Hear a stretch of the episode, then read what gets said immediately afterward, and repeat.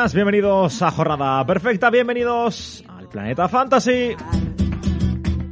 Y este partido va a empezar y lo vamos a ganar. Saca las latas de la nevera.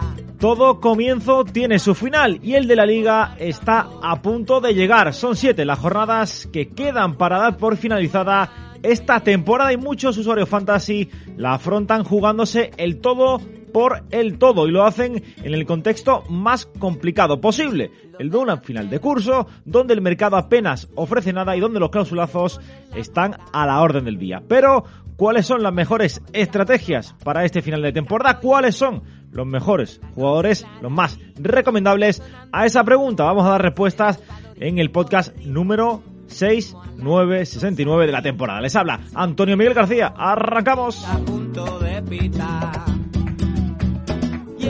Partido va a empezar y lo vamos a ganar.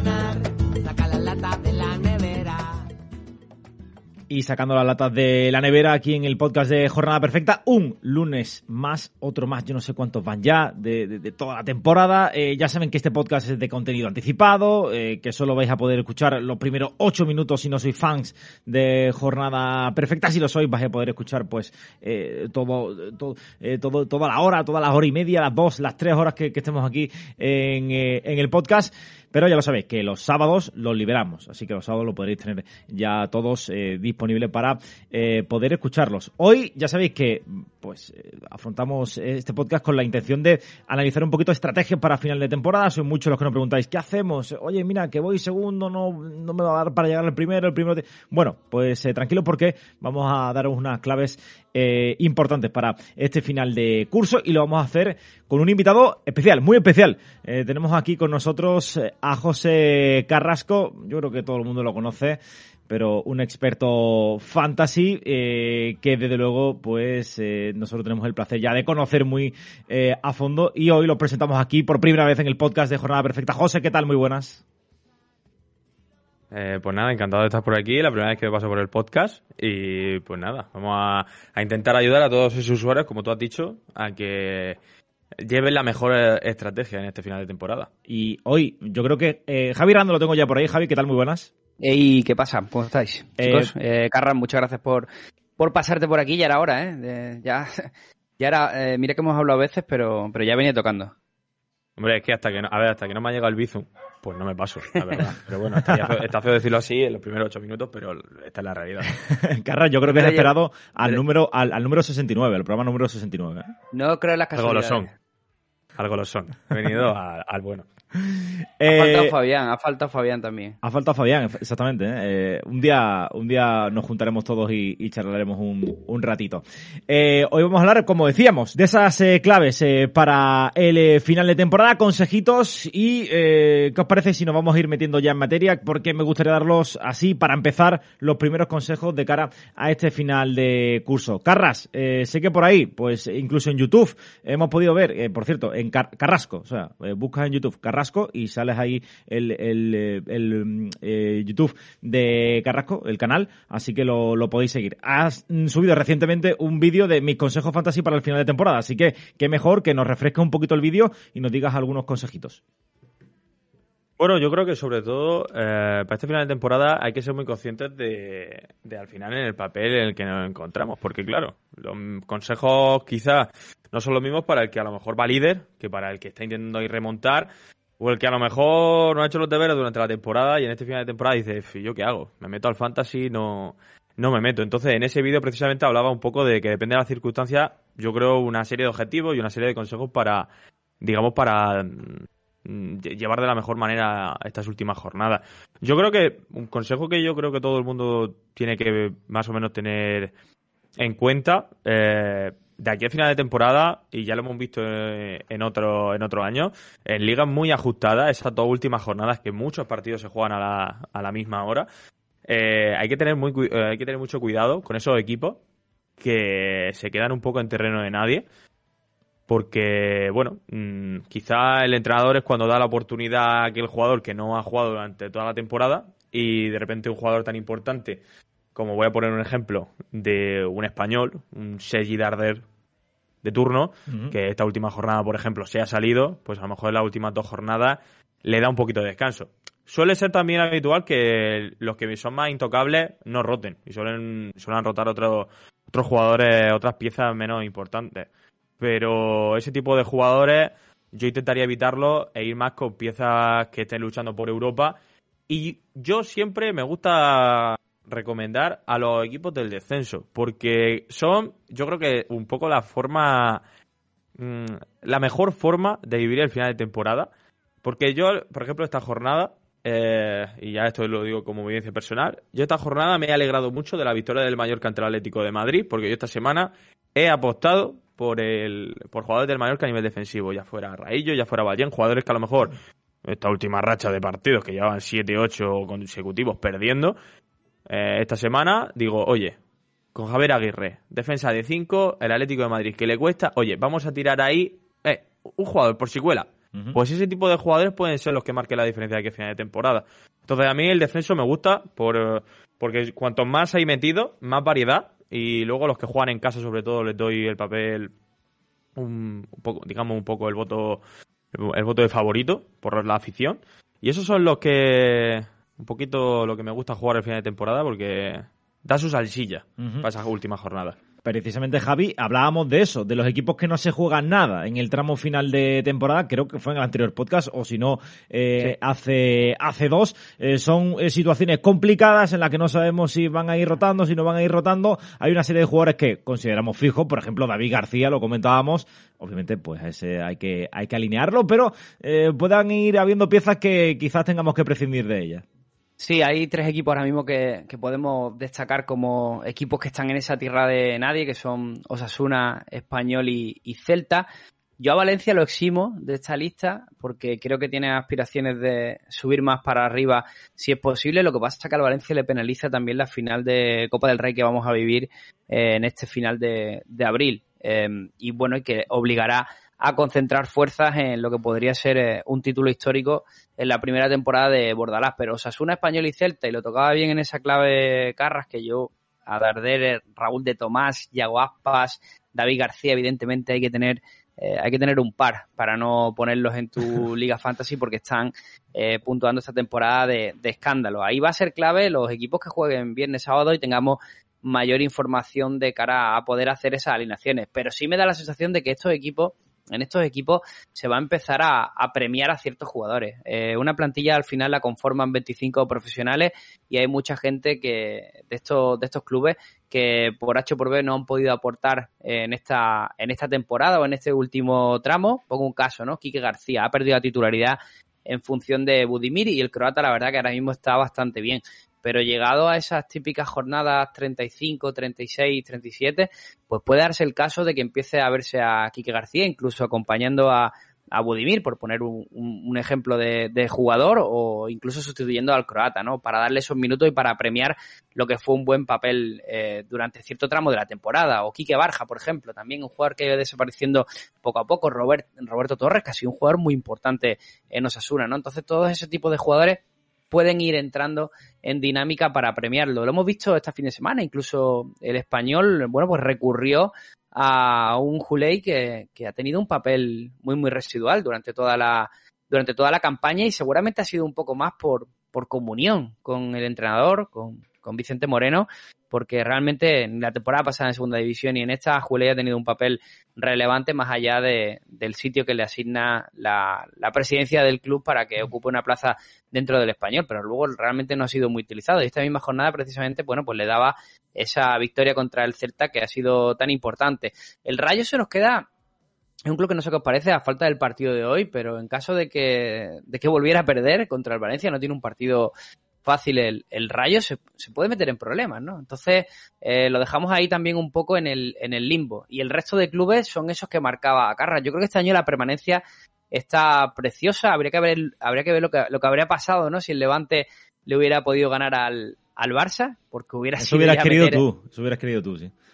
Hombre, pues eh, durante cierto tramo del partido, pues se estuvo siguiendo con, cierta pasión, no te voy a engañar, la verdad, pero con más pasión que mucho granota.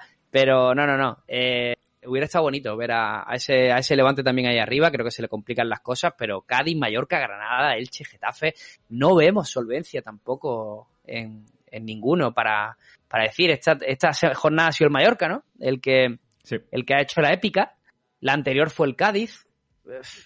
Difícil, ¿eh? Va, a estar bonita esa última plaza. Y la próxima jornada hay muchos enfrentamientos directos, que por eso comentaba yo lo de la, el, a lo mejor la apuesta, el equipo que juega en casa, porque, por ejemplo, la próxima jornada, si no me equivoco, es un Granada-Levante. Luego también tenemos a un Mallorca que también... Eh, eh Visita el Elche. Elche, Elche, O sea, e, ese tipo de partido, o sea, tú pones una pieza fundamental, como por ejemplo puedes decir, oye, mira, Mojica ayer dio una asistencia, Mojica eh, jugó ayer un, muy buen partido, porque creo que completó unos 90 minutos bastante buenos ante la Real Sociedad. Oye, pues mira, eh, una pieza que Buah, un Elche, no voy a fichar. Oye, pues mira, lo veo, ficha al colombiano y un jugador que ofensivamente aporta mucho a este, Elche. Lo que pasa es que la baja de Luca Pollo también le, le condiciona bastante. También ayer Guido Carrillo que se lesiona. Pero son este tipo de jugadores los cuales, oye, ves que están en un buen partido y luego les cae otro, digamos, asequible o muy igualado y de repente dices, pues mira, voy a, voy a apostar y oye, te puede salir bien. Yo sobre todo recomiendo los que juegan en casa porque al final el factor, el factor afición eh, luego, a lo mejor luego no tiene nada que ver, pero yo soy un poco de los que los que se prefiere jugar en casa. y eh, hemos, eh, hemos comentado, Antonio, te, te, robo un momentillo la dirección del programa, pero creo que tú y yo ya hemos hablado de, los clubes favoritos a permanecer en, en primera, bueno, lo que serían los tres descensos, ¿no? ¿Cómo lo ves tú, Carras? ¿Qué, qué, tres equipos ah. crees que van a bajar a segunda? A ver, yo creo que al Levante ya la ves. Es verdad que el Levante Mm, ha hecho casi dos intentos de épica, pero no termino, no termino de verlo, tanto a Levante como a la vez dando finalmente haciendo la machada. Es verdad que me un poco lo sencillo, porque los dos con 22 puntos lo tienen complicado. Y el tercero, eh, yo no sé, yo a principio de temporada dije que, el Mallorca, por eso cuando empezó a lo mejor vi la temporada y luego hizo ahí dos, tres partidos buenos, cuando llegó Muriqui y tal, dije, el Mallorca va, en la última dos jornadas se va a estar jugando la vida. Yo eh, creo que va a estar entre Mallorca y Cádiz, eh, porque creo que Granada sí que tiene a lo mejor una serie de individualidades mejores y luego para mí Getafe es el mejor de los que está en la zona baja. entonces, Mallorca-Cádiz lo tengo ahí complicado, pero voy a decir Cádiz porque me parece que en cuanto a calendario tiene, tiene peor tiene peor tiene peores partidos. Me parece que Mallorca sí que tiene tres digamos, estos tres puntos ante el Atlético de Madrid, mucha gente no lo daba, bueno, era imposible, fijaros, fijaros Dani Rodríguez al final del partido llorando y, bueno, sacando a la familia. Era un partido que te sacaba del descenso y que no contabas con ello. Y ahora el Mallorca ahora tiene tres finales, que si esas tres finales le da por no hacer un pleno, pero imaginaos que saca seis puntos de esos, de esos posibles nueve. Con esos seis puntos, como está la parte de abajo, no sé yo, no tengo claro que mm, muchos más puntos se vayan a sumar, porque aquellos 40 puntos de hace bastantes años que se decía, no, en 40 puntos digamos que es el, el, objetivo para mantenerte en primera.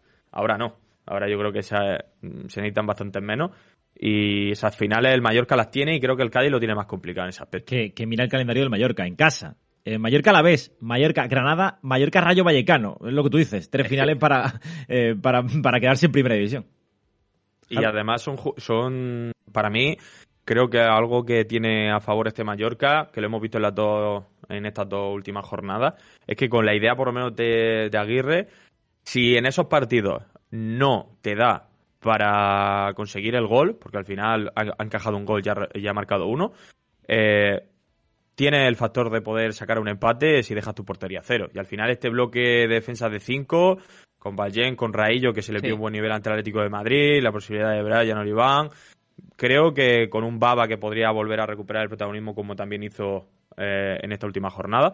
Eh, me parece que el bloque defensivo del Mallorca es bastante sólido. Ya se sabía del año pasado en segunda que era un equipo que mm, lo mejor que tenía era su, su defensa. Entonces, si, lo, si esto Javier Aguirre lo consigue pulir, y de momento en dos partidos un gol solo en contra, eh, en esos partidos en casa precisamente, a, la ley del 1-0 y se puede sacar esto adelante. Y el Vasco Aguirre tiene una cosa y es lo motivacional, que muchas veces nosotros nos centramos en datos en puntos, en estadísticas, sobre todo tú, Carras, que suele jugar a formatos donde la estadística influye muchísimo y se encuentran unos parámetros que son, que siguiéndolos a pie juntillas te pueden garantizar el éxito.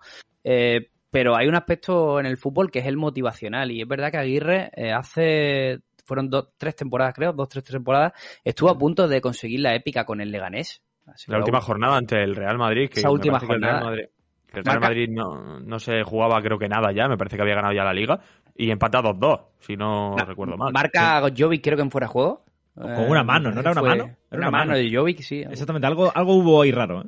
Algo raro y, y, el Celta que un posible penalti, un posible penalti. Exactamente, un posible penalti de, de Jovic, sí. Y el Celta creo que era el otro equipo que estaba ahí en la pelea. Que... Y empató, empató perdió en la última jornada, o sea, tampoco hizo los deberes. Fue una cosa, fue una cosa extrañísima y, lo consiguió con un Leganés que tenía muy poquísimo que ofrecer. Yo creo que este Mallorca, como bien ha dicho Carras, tiene esa rigidez defensiva. Luego tiene a Murici, que, que no deja de ser un jugador muy, muy, muy interesante. A ver si vemos un poquito esa vuelta de Baba a, su mejor nivel, que, que, parece complicado. Tampoco tenemos al Dani Rodríguez de principio de temporada, pero creo firmemente que, tiene bastante, bastante que ofrecer y es que el plano anímico influye, influye muchísimo es un entrenador que, estoy seguro que, aporta una dosis de, intensidad eh, y creo que es un poco lo que le ha pasado al Sergio eh, muy criticado en Valladolid, pero creo que Sergio es un tío que, tampoco se le ha valorado como, como, como, se debe, ¿no? Porque consiguió con un Valladolid que tenía muy poquito estar bastante años en primera y ahora en el Cádiz lo, lo ha vuelto a hacer. Lo que pasa que, lo decíais, y lo llevamos hablando desde hace un mes, es que el Cádiz tiene un calendario terrible, es que este fin de semana juega contra el Barça parece muy complicado que le pueda sacar eh, puntos al equipo de Xavi. Yo creo que se va a ir al hoyo uno de, los dos andaluces. ¿eh? No sé si Cádiz, no sé si Granada, pero me da la sensación de que el Granada tiene, creo que ocho lesionados, tiene enfermería repleta y al final entre una cosa y otra veremos tú a ver dónde, dónde acaba la. Además, Sí. Además también em, creo que aunque el, el Cádiz en la última jornada eh, ha mejorado bastante, el calendario me parece importante, pero yo creo que a lo mejor también podríamos aquí un poco ver también la segunda unidad, porque esto al final lo que pueden cambiar los guiones de partido, el Mallorca, en este guion de, estar atrás, bien cerradito y tal, o sea, un cubo Canguilí lo va a mantener en el banquillo. Luego vas a tener una figura como pueda ser un Ángel, que ya hemos visto muchos años en Getafe asegurando goles. Y al final esas dos piezas, ya sea Cubo Canguilí y ese Ángel, creo, pueden ser muy importantes de aquí a final de temporada. Es verdad que el Cádiz también tiene jugadores eh, para cambiar el partido, pero por ejemplo, fijaros este fin de semana. Este fin de semana se ponen por delante ante el, ante el Betty y precisamente la segunda unidad al Cádiz se le va el partido. Cuando hace los cambios empieza a moverse, empieza a moverse el partido, el Cádiz ahí no responde. Entonces quizá ahí también la segunda unidad le podríamos dar un poquito de ventaja al Mallorca. Totalmente. Eh, por cierto, hablábamos antes al principio que nos hemos desviado un poquito con el tema del descenso, pero también me parece súper interesante. Además, eh, eh, con ello recomendamos jugadores que de, estos equipos que creemos que van a conseguir la, permanencia. Hablábamos de jugadores que mm, de, equipos que ya posiblemente no se vayan a jugar nada, ¿no? Repasábamos Osasuna, Español, Celta de Vigo, el Valencia. Me gustaría detenerme un poquito en el Valencia porque además de no jugarse nada, va a jugar la Copa del Rey, la final de la Copa del Rey, y hemos visto cómo Brian Hill hoy se ha caído de la convocatoria cuando parecía eh, que eh, llevaba entrenando sin problemas, eh, sin demasiados problemas con el grupo en las últimas sesiones. Pero Bordalás ha dicho que a Brian Hill no me lo toquéis. Que claro, es que es lo que, es lo que vamos a ver, Antonio. Es que se están jugando la final de, de Copa del Rey dentro de dos semanas. Tanto el Valencia como el Betis. Es que no van a tomar ningún tipo de, riesgo con ningún jugador que pueda estar. De hecho, yo creo que posiblemente a Canales no lo comamos algunas jornadas, casi seguro. Eh, sabes que sigue teniendo esos problemas en el, en el dedo del pie y, seguramente en alguna eh, no lo comamos. Esta misma semana Borja Iglesias fue suplente. Y tener en cuenta, para mí hay un partido clave que precisamente tenemos que tener en cuenta tanto a Betis como a Valencia. La jornada, eh, o sea, digamos, Mm, cuando se juega la Copa del Rey, ese fin de semana, días antes, porque hay jornada intersemanal, mm. Se, juega un Betis Elche, que todos podríamos decir, ¡buah! Fekir increíble, Canales increíble, pieza, tremendamente importante y nos podemos llegar a comer un cero eh, muy rico porque, digamos, Pellegrini ya lo hizo en la primera vuelta. No sé si os eh, recordáis un partido en el Wanda Metropolitano que, por ejemplo, Fekir estaba apercibido, que no era ni lesionado ni apercibido, para poder perderse el derby sevillano. Y no jugó ni un minuto. Digamos que es verdad que el derby sevillano es mucho derby, pero una final de Copa me parece que lo podemos llegar a poner a la altura de un objetivo de título. Entonces, eh, ese partido intersemanal, jugando en casa en un Elche, puede ser un partido apetecible, pero puede ser que no con muchas rotaciones. Al igual que ese Valencia, que juega también otro derby que, eh, de la Comunidad Valenciana ante el Villarreal. Eh, yo creo que los Carlos Soler, Guedes, Paulista, que ha, que ha estado mucho tiempo fuera, ese tipo de, ese partido en concreto, que no recuerdo si es la jornada, no sé si es jornada 33, ahora mismo no lo recuerdo, pero bueno, la jornada previa a la jornada 33. Sí, jornada esa, Jornada, esa jornada, esos dos equipos mm, no poner a nadie porque os podéis comer un cero. Es verdad que, como digo, son apetecibles, son partidos importantes, pero mejor salir con otra opción a realmente comerte una suplencia, o, más que una suplencia, porque a lo mejor sale la segunda parte, puede marcar las diferencias.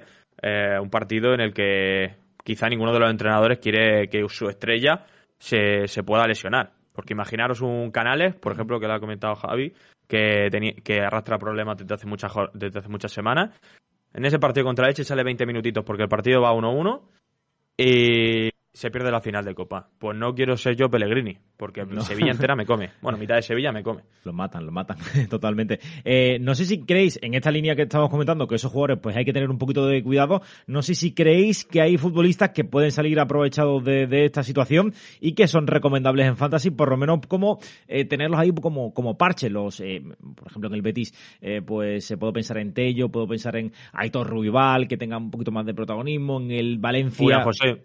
William José también. En el Valencia no sé si eh, Marcos Andrés puede tener algún tipo de minuto. Eh, Yunus Musa. Eh, no sé si crees que se le podía meter fichitas a esos jugadores para el final de temporada. Yo, creo, yo creo que en el Betis está mucho más claro el equipo titular, creo. además, incluso te digo que la final de Copa la va a jugar Bravo.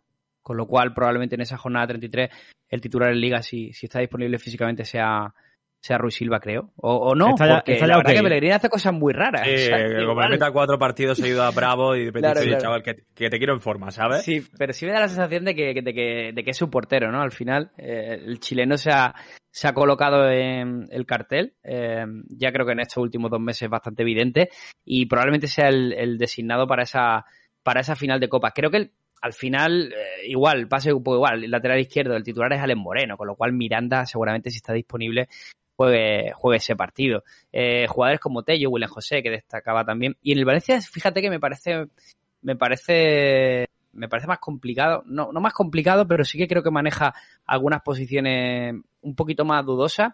Y también en cuanto a favoritismo, veo que hay mucho favoritismo para el Betis para esa final y yo no perdería todavía la esperanza en, en, el Valencia, que creo que va sin presión, porque el Betis ha sido probablemente durante toda la, primera fase de la temporada, yo creo que el equipo eh, más destacado por todo lo que ha hecho a nivel de, las tres competiciones que ha, disputado. Pero fijaros que se queda fuera de, eh, los cuartos de final de, Europa League. Em, ya ha perdido su plazo de Liga de Campeones. Está luchando seguir manteniendo esa plaza de Europa League sin perder tampoco de vista la, la, cuarta plaza, pero parece, parece poco probable, eh, porque al final siempre los grandes meten ese rush. Y al final su temporada está abocada a ese partido. No sé si será demasiada presión para un equipo que nos encanta. Eh, Juanmi con esa libertad que le otorga cuando juega Borja Iglesias, Fekir y Canales a un nivel eh, impresionante, igual que William Carballo, y, la defensa también pues cumpliendo con, con crece. así que percibir oportunidades Tello nos sorprende, pero son difíciles de predecir, ¿no, Carras? Porque ¿quién nos iba a decir que esta jornada iban a marcar, por ejemplo, Guido Carrillo y, Tello? Es que es difícil predecir eso. No, totalmente.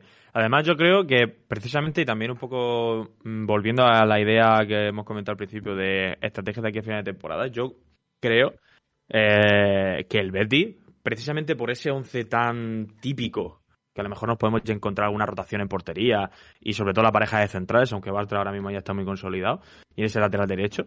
el resto del equipo yo creo que más o menos lo podemos, lo podemos recitar de memoria. Entonces, de aquí a final de temporada, a mí el Betis me parece un equipo clave para tener muy en cuenta. Pero el factor este de la final de Copa del Rey que has mencionado también me parece muy importante porque, vamos a ponernos en un caso. Imaginaos que estoy de acuerdo que para mí el Betis parte como favorito y parte como más presión, porque al final, eh, al final yo creo que el Valencia y el propio Bordal lo ha ido reconociendo durante toda la temporada, no nos da para estar más arriba, no nos da para estar peleando con los de arriba, porque cada vez que nos enfrentamos a ellos no conseguimos ganar. Entonces, es verdad que el, aficionado Che estaría muy enfadado si no consiguen ganar la, final de Copa, pero el, el Betty pierde la final de Copa y esa próxima jornada que te está jugando meterte a lo mejor en Champions y demás, van a jugar con una tensión sus futbolistas que yo no digo que vaya a haber una discrepancia con la grada y que vaya a haber ahí un final de temporada difícil, pero perder una final de Copa que iba a ser tu título esta temporada y viendo que tu objetivo de Champions no está ahí, a lo mejor ese Betty tan bonito que pinta final de temporada con ese 11 tan maravilloso, a lo mejor eh, nos comemos más de algún pinchazo, ¿eh? Yo, pero en cambio, si hacen esa final de Copa bien, se consiguen llevar el título, me parece que el Betty ya si era uno de los mejores equipos para el final de temporada, para mí se convertiría en top 2. Y lo digo así de claro, porque las no rotaciones que hace Pellegrini, sobre todo en su parte ofensiva, no, nos podría ayudar mucho en cualquier situación que tengamos en nuestra liga. Y también a la hora de invertir por un jugador importante, a lo mejor a cometer una venta de un Guedes, por ejemplo, o un Carlos Soler, y decir, venga, pues vamos a por Fekir, y no gastamos un clausulazo desorbitado. Eso puede también marcar el final de temporada. Vamos a ver, yo creo que la final va a estar 50-50. No, el Betis al final, pues, obviamente tiene un equipazo y tiene un 11 espectacular, pero el Valencia juega con esa, eh, no sé, esa parte de la historia que también juega este tipo de, partidos. Eh, Carras, la chavineta, ¿Qué tal? Estás montado en ella, ¿no? Supongo que eh, conductor eh, y, y copiloto. yo creo, pero la chavineta ahora mismo, vale, está conducida evidentemente por Xavi, pero ojo, cuidado porque tenemos un, un, remolque que se llama Luke de John, el cual estáis tirando del carro también. Va de Luke, salvando. yo lo digo de verdad. Eh, yo no sé si en enero a este chico ha pasado algo. No lo han cambiado. O sea, al inicio de temporada de Luke de Jong, yo he visto a Luke de Jong fallar un gol en el Camp Nou yendo 1-1 Portería, no voy a decir vacía porque estaba el portero, pero área pequeña y tirarla por encima. O sea, era imposible fallar eso. Bueno, la puede parar el portero, palo, la tiro por encima. Ahora, cada centro que le metes al área va adentro. Se ha dado un empate en el último suspiro contra el español. Ayer gana el partido ante el Levante el inicio de temporada de enero era el que eh, eh, eh, consiguió la victoria en Mallorca, el que marcó el gol en Granada, que si no paraba de hacer chilena, que si le marca el Real Madrid, aunque fuera en la Supercopa con un gol un poco de, suerte y de rebote y tal, pero lo mete. Este chico no lo han cambiado. La verdad que mm, ha callado la boca a muchos culés, yo el primero, porque la verdad que no lo quería en el Barça. ¿Renovación? De, yo, yo ahora me lo quedo. yo le ofrecí un contrato, un contrato mínimo y, decirle, oye, mira, chaval, te lo has ganado. Es que también hay que, también creo que, hay que quedarnos con eso. Al final, ese este final de esta segunda vuelta que está haciendo, que lleva seis goles en liga, oye, evidentemente no es la primera opción, como en algunos casos se planteaba Kuman, pero oye, eh, es que a veces, y sobre todo ahora que tenemos a un Dembélé o una dama, depende de quién juegue en banda derecha, aunque más eh, Dembélé, eh, esa banda derecha estamos colgando balones todo el rato. y Aguamellán lo ha aprovechado, eh, Luke lo está aprovechando, Jordi Alvarado también que está en estado de gracia.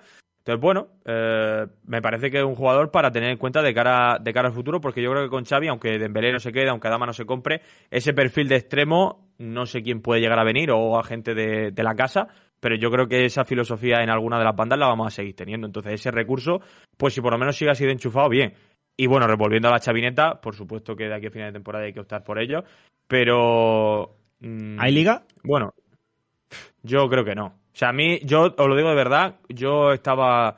Para mí había un partido clave, que era el partido de Vigo, y en ese partido, si que encima el Madrid no jugó, no jugó bien, si ese partido del Celta lo consigue empatar, yo ahí sí que me hubiera montado en el carro de Liga. Pero creo que es verdad que puedes pinchar contra el Sevilla, creo que puedes pinchar contra, me parece, el Atlético de Madrid que también le queda, pero el Barça también le quedan partidos complicados, tiene que hacer un pleno aquí a final de temporada. Eh, hemos visto que estos dos últimos partidos ha bajado un poco el nivel de esa excelencia que vimos, por ejemplo, en el Bernabéu. Me parece que es otro equipo para tener muy en cuenta, pero eh, que nos va a dar mucha alegría en el Fantasy. Por ejemplo, ahora mismo Dembélé poquito mejor hay que él, las cosas como son. Eh, ¿Quién lo iba a decir? Cuando al principio, cuando en el mercado invernal había que venderlo porque no iba a volver a jugar, según la directiva, según Xavi.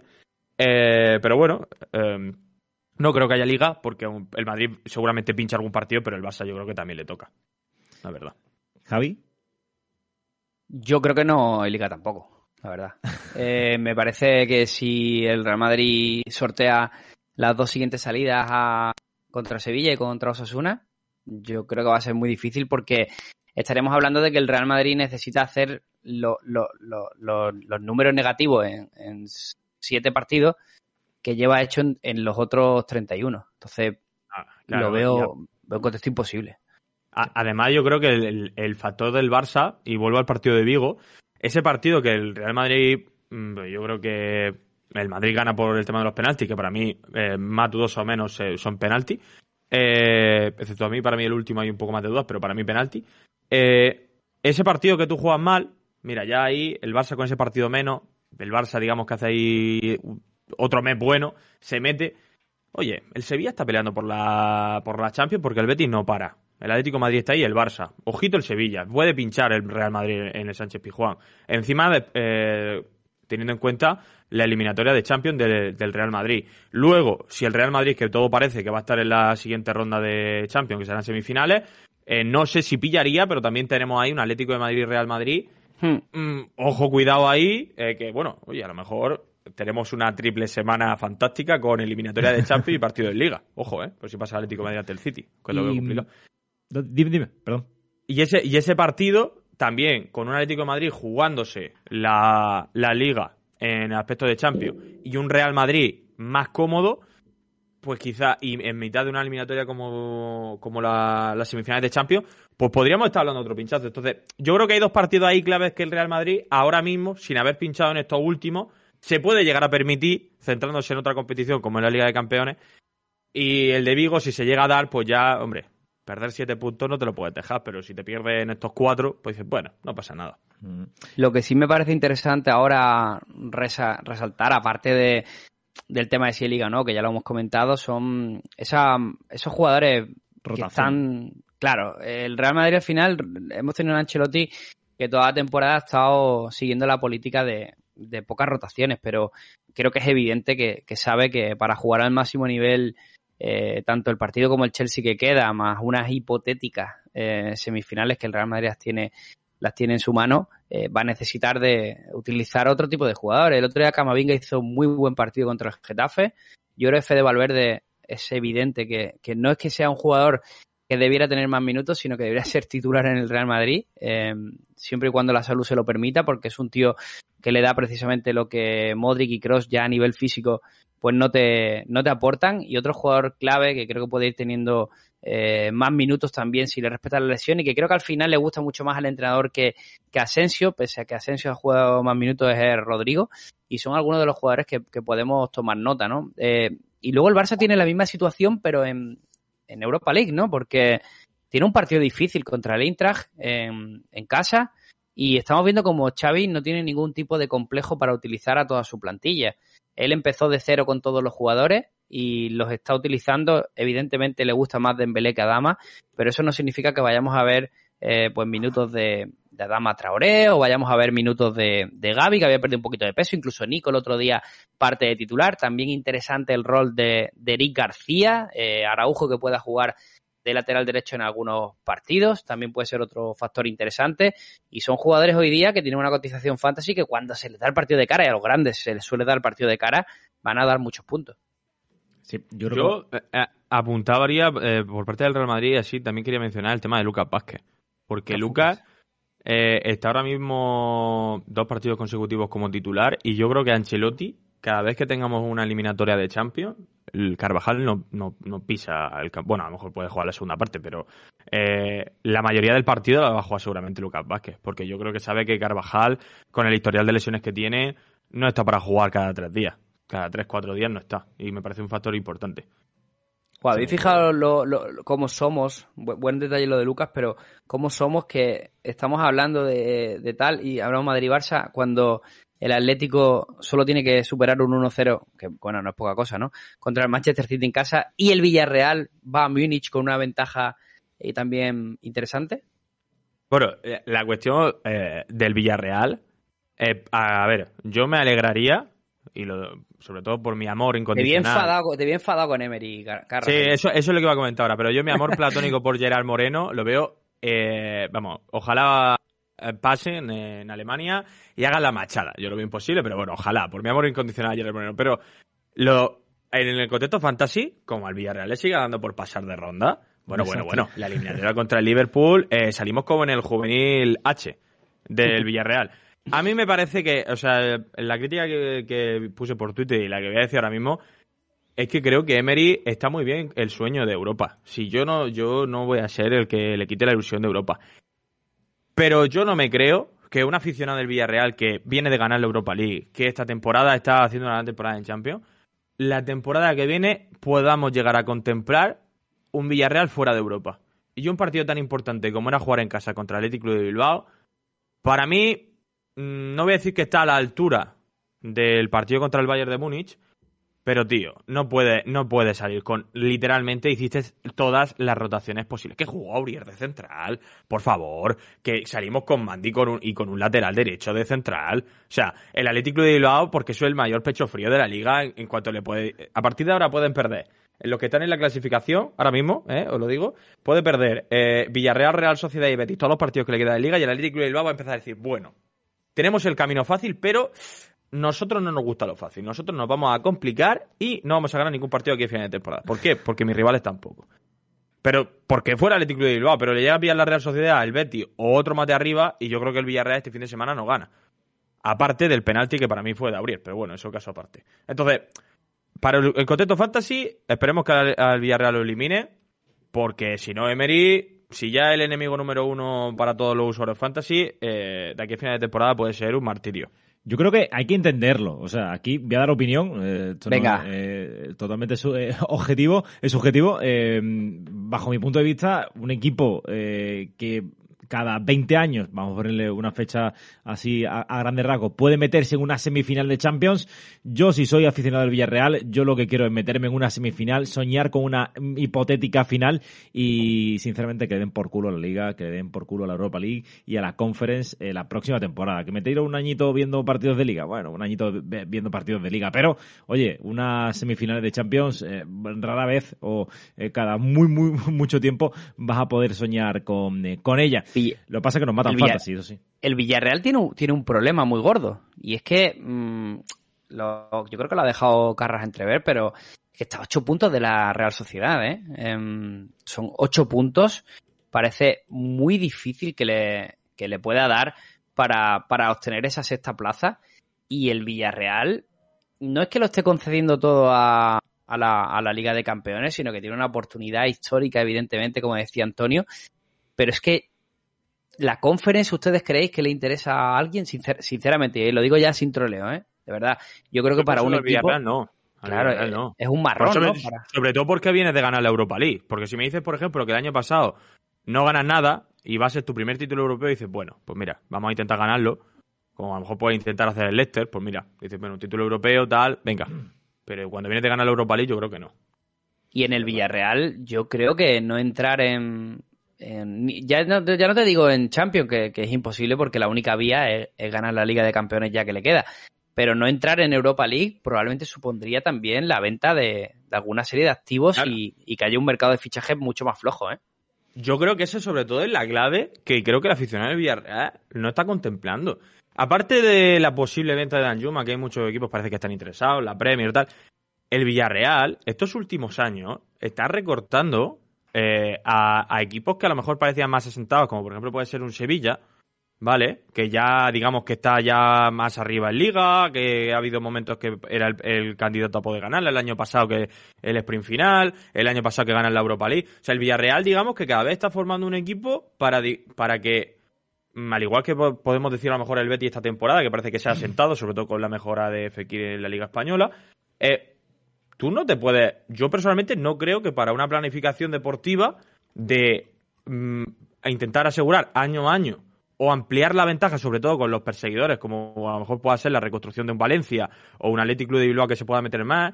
O sea, tú para, para terminar fomentando una plantilla de Champions y intentar asegurarte temporada tras temporada de la Champions, aunque está complicado porque al final tenemos Real Madrid, Barcelona, Atlético de Madrid, que yo creo que son inamovibles, aunque esta temporada se ha visto que puede ser que no.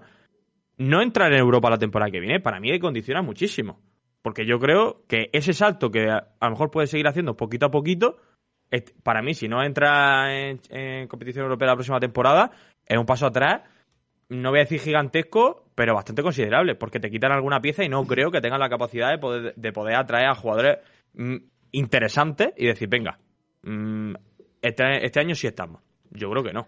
Eh, voy a hacer eh, un popular opinion. Eh, 50.577 habitantes tiene Villarreal que no me exijan nada, por favor, que no exijan tantas cosas. Eh, están disfrutando una cuarto de final de Champions. Vamos, no me jodáis que ahora que el Villarreal tiene que exigir y jugar la Champions ni historias baratas. No, no, no, no, no.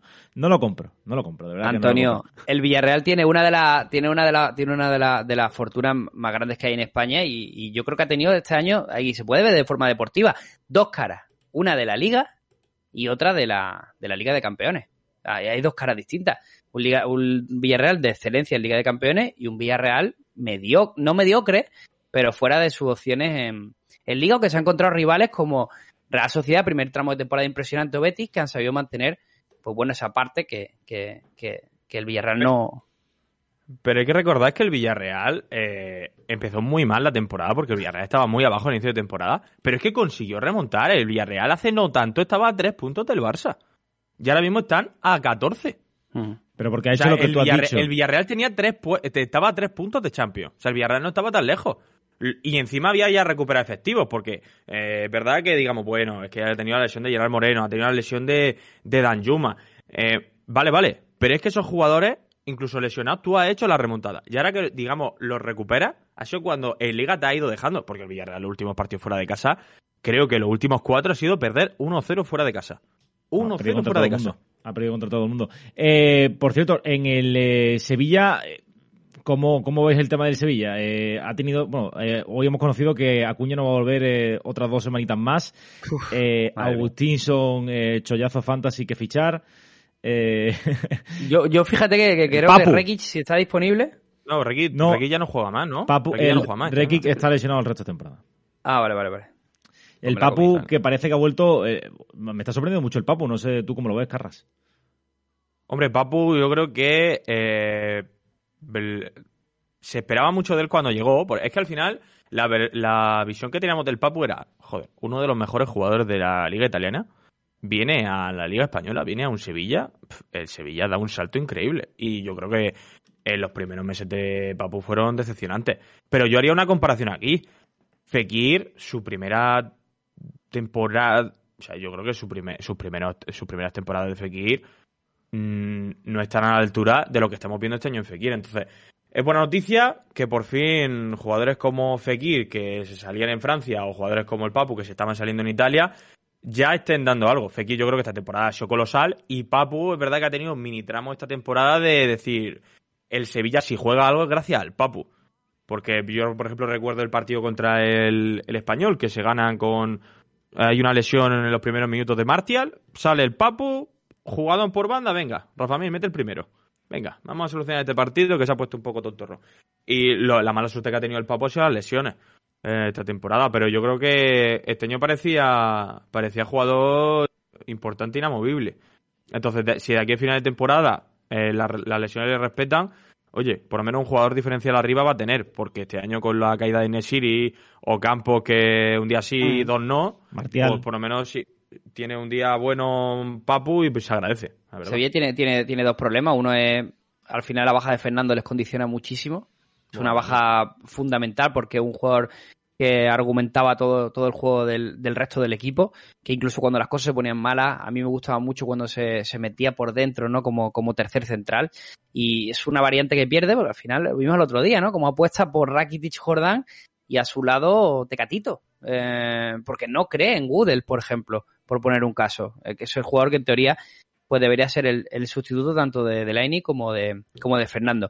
Y luego el otro problema es que tiene dos nombres que, que todos en Fantasy bueno, primero Martial por, por una cuestión evidente y es el caché del jugador.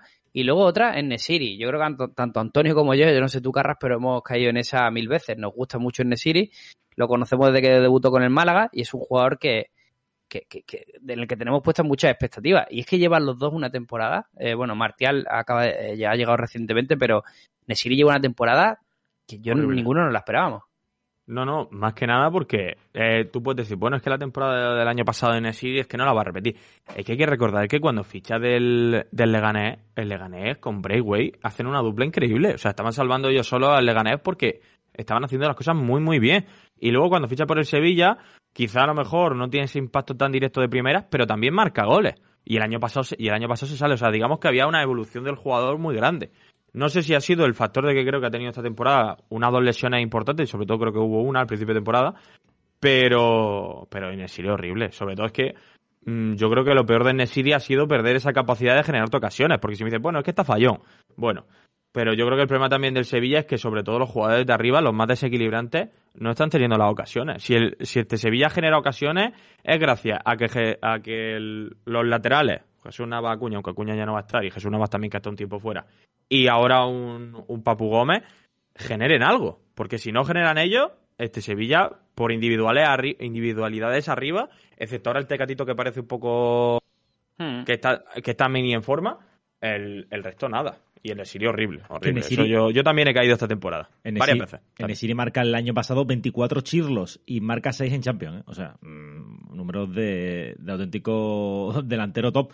Pero desde luego que esta temporada. Eh, a mí lo que me extraña es lo que tú dices, Carra, coincido mucho en tu análisis. Eh, o sea, ha perdido la capacidad para marcar goles, que ya sabemos que tampoco es un jugador que, que marque absolutamente todo lo que tira, pero esa capacidad para romper líneas con su velocidad sí que parece que has pasado totalmente desapercibida. Oye, por cierto, eh, porque nos vamos a ir acercando a la hora, eh, jugadores recomendables para este tramo final de temporada. Eh, vamos a destacar algunos, si os parece. Yo voy a poner uno encima de la mesa eh, que es David Silva. David Silva. Eh, yo, yo qué sé, 36 eh, años tiene, el otro día se exhibe en Elche, y además que lleva ya no solamente el, último partido, que dio repartió dos asistencias, sino que es que está bastante bastante fino, incluso el Guacil dijo que, bueno, le pidió la renovación, que, continuara un añito más por allí, por, por tierras chururdín. No sé, creo que puede ser un jugador recomendable, parece fresco, parece que llega en el mejor momento desde que eh, se enfundó la camiseta de, la Real y creo que puede ser un buen momento. Además, su precio tampoco es una locura. Lo podemos incluso eh, clausular eh, en algunas en algunas ligas y creo que puede ser recomendable. También otro nombre por citar, Darwin, bueno, aquí te lo dejo a ti, Javi, la Darwineta, que como siempre todos los fines de semana estamos hablando de la Darwineta. golazo el otro día en el Sánchez Pizjuán, ¿no? Sí, sí, sí, por fin. no, no, está apuntando a mí últimamente, a lo, a lo tonto. A mí es un jugador, yo no, yo no entiendo que no sea que no sea titular. Bueno, pues yo, eh, nombres así que puedo decir. quiero, antes de, antes de continuar con los nombres, tengo que decir una cosa. Habéis dicho dos, o sea, los dos mejores jugadores que Antonio ha mencionado. Sí. Yo no discuto, por supuesto, la calidad de David Silva, aquí narices tiene el valor de, de, meterse en medio. Y lo de Darwin, buena apuesta. Pero yo te digo una cosa. Son dos jugadores que si de aquí a final de temporada los chavales juegan los... No, ¿Qué quedan? ¿Siete, ocho partidos? Bueno, los que queden. Los juegan, oye, chapó pero. ¿Tú crees que no, no? Esas caídas, esas caídas de convocatoria en el último segundo de David Silva, te puede decir aquí un damnificado, y yo creo, y hablo por mucha gente que seguramente esté en mismo papel. David Silva, ese chico tiene mucho resfriado de última hora, ¿eh? Ese chico, ese chico no, no sé, ¿eh? me gusta mucho, ¿eh? Y esta semana en el, el partido fue una locura. Pero yo creo que el mayor riesgo que tienen esos dos jugadores, pese a que son dos grandes recomendaciones, son eh, esa incertidumbre de que Oye, es que no es que sea un desgraciado, es que ha ido con dos jugadores que se caen a última hora. Yo ese es eh, el, único apunte que doy de... Es arriesgada, ¿eh? Pero puede salir muy bien, eso sí. La darwineta de Javi, ¿no? Eh, estaba comentando, ¿no? Eh, sí. Además lo tiene... No sé si lo tienes en Sorar, ¿no? ¿Todavía? ¿Lo mantienes? Lo tengo, lo tengo, lo tengo. O sea, ese que, me, y, ¿Lo tengo en alguna liga? No, lo, he pillado un par de veces la fichita. Pero te voy a dar otra. insisto, Valverde. Creo que al final el Madrid va está jugando, vale, que ahora está jugando con 11 y ahora va a jugar con 13, 14. Vale, pero Valverde va a ser uno de ellos, seguro. De esos jugadores que entran, salen, eh, que tiene que ser importante y que tiene que darle refresco. Para mí sería un fichaje además que en Vivenger está a muy buen precio, ¿eh? está poco por encima de los 4 millones de euros y yo es un jugador que no le perdería la pista. Y luego la otra es muy random, ¿vale? Pero la tiro. Eh, Pelistri. Yo es que no entiendo cómo no juega, no juega más en el, en el Alavés.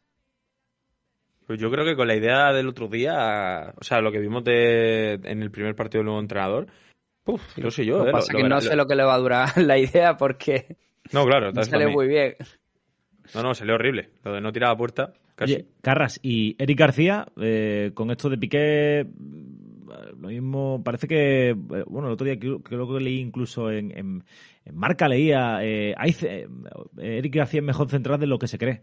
No sé, ¿tú qué lo ves más? A, a ver, yo creo que, que Eric García, mm, a ver, lo primero que tengo que decir es que menos mal que esta temporada con, con, con Xavi, sobre todo desde su llegada, lo de asentar a Araujo ya por fin, de oye, mira, juegas todos los partidos ya como central, menos mal, porque lo de que el uruguayo no fuera titular a principio de temporada era un poco. Eh, era insultante a cualquier persona que viera un partido de fútbol que Araujo no fuera titular en el Barça. Entonces, ¿por qué era, no era titular indiscutible? Porque estaba Eric García. Yo creo que Eric García lo que le ha. Lo que necesita el chaval, y yo creo que por eso a veces no lo hemos visto. O sea, hay veces lo hemos visto bien, otras veces lo hemos visto muy mal. Yo creo que lo que Eric García necesita, al menos en mi sensación, que el chico lo juegue absolutamente todo. Porque yo creo que una vez que tiene más rodaje. El problema, claro, ¿cuál es el problema de Eric García? Primeros cinco partidos te va a comer mínimo dos, tres errores que pueden ser medio de bulto importantes. Ese es el problema de Eric García. La cuestión que cuando lo hemos visto con más protagonismo, con alguna lesión que ha tenido Araujo esta temporada, con incluso en la propia selección española, yo creo que algún partido también lo, lo, ha dejado ver cuando se le ha dado continuidad, que también ha hecho bien. Eh, es darle la continuidad. No sé, porque no sé si lo sabéis vosotros, la lesión de Piqué exactamente, si va a ser demasiado larga o no. No, yo creo que no. En principio es duda para el próximo fin de, pero bueno, ya sabes que lo mismo puede estar un poco requeante. La semana que viene hay eh, eh, esto. Sí, Europa League. Bueno, bueno, si más que Europa League está el tema luego que también tienes tres partidos seguidos, sí. Araujo está sancionado. Yo creo que sí puede ser un jugador interesante, sobre todo si la gente piensa que, que el Barça no que haya liga, pero que va a quedar segundo indiscutiblemente, más que, por, más que nada porque a lo mejor con Piqué, eh, si de cara a final de temporada, Piqué sí que puede ser una opción fija en Europa League y que Eric García juegue la liga. Sí que está bien tirado por ahí si hay plena confianza en el Barça. Lo que pasa es que es eso. Ayer, por ejemplo, también algunas opciones de buen nivel ante el Levante, pero luego otras que tal. Yo todavía tengo bastantes dudas con él. No soy de los super críticos, que sí que lo era al principio de temporada, pero básicamente porque luego encargué, como te digo, algún partido, o sea, más de un partido seguido, y dices tú, bueno, no es tan, no es tan malo como lo pintaban, lo que pasa es que la excelencia de centras que pintan, yo aún todavía no la veo. Vale, pues la nos quedamos con ese, con ese análisis. No sé si tenéis algún nombrecito más que podamos rescatar yo, mira, yo, antes de... Yo quería, yo quería apuntar de, del tema de, del Mallorca ya, pues quería ya en plan dar libertad un poco a la, a la gente un poco con Se ha enamorado del Mallorca, Carrasco. Sí, sí, totalmente. Sí, sí es, que, es que, yo, yo personalmente soy una... Mallorcaneta. Claro, yo, ah, yo soy del... O sea, yo soy, yo soy del Barça y yo me gusta que el Barça juegue alegre, vistoso y demás. Pero yo no sé por qué los equipos que me juegan... A mí, los equipos que hacen un partido defensivo muy bueno, a mí me encanta. Equipo honesto. A mí me encanta, me encanta. O sea, una buena actuación defensiva a mí me, también me sirve eh, al igual que un buen ataque, lo digo de verdad. Por eso, mmm, así también, popular opinión también para gente, a mí el partido que hace el Atlético de Madrid contra el Manchester City en la ida de, de, de Champions, hay que decir una cosa, yo como aficionado neutral y que quería ver un espectáculo y tal, es un coñazo de partido, pero me parece que el Atlético de Madrid hace un partido muy bueno. Comete ahí Reinildo esa salida con el gol de Foden y tal, de acuerdo, pero para mí hace un partido perfecto atrás y creo que cuando un equipo atrás defiende muy bien, eh, hay que valorarlo. Y por eso quería mencionar el tema de Valgen Raillo, no sé la gente, la posibilidad que pueda llegar a tener eh, a estos centrales. Sobre todo me gusta bastante Valgen, porque a Raillo lo he podido ver menos por el tema de que estuvo mucho tiempo con el tobillo, luego se tuvo que operar y demás. Pero a mí Valgen, para el final de temporada, me parece un central bastante bueno. No estaba haciendo buenas puntuaciones, porque el Mallorca estaba siendo desastroso atrás, pero con esta línea de 5, con un centro del campo con tres hombres, me parece un tío que para el final de temporada puede hacer pie. Perfecto. Eh, Coneta eh, por Planeta Carrasco. Y eh, Javi, eh, ¿cuál? Dani Gómez, así último. Dani tiro. Ah, eh, la lesión de, Roger, ¿no? es determinante. A mí, Dani Gómez, le hemos visto hacer cositas esta temporada. De todas formas, como decimos, estas recomendaciones son a dos, tres jornadas pistas, porque todo esto va a cambiar. Seguramente hay equipos que, que, que, se queden sin objetivo dentro de poco. Vale, perfecto. Pues nada, eh, Carras, ha sido un placer eh, tenerte aquí con nosotros eh, en el podcast por primera vez de Jornada Perfecta. Y nada, quedas invitado para cuando quieras que esté tu casa.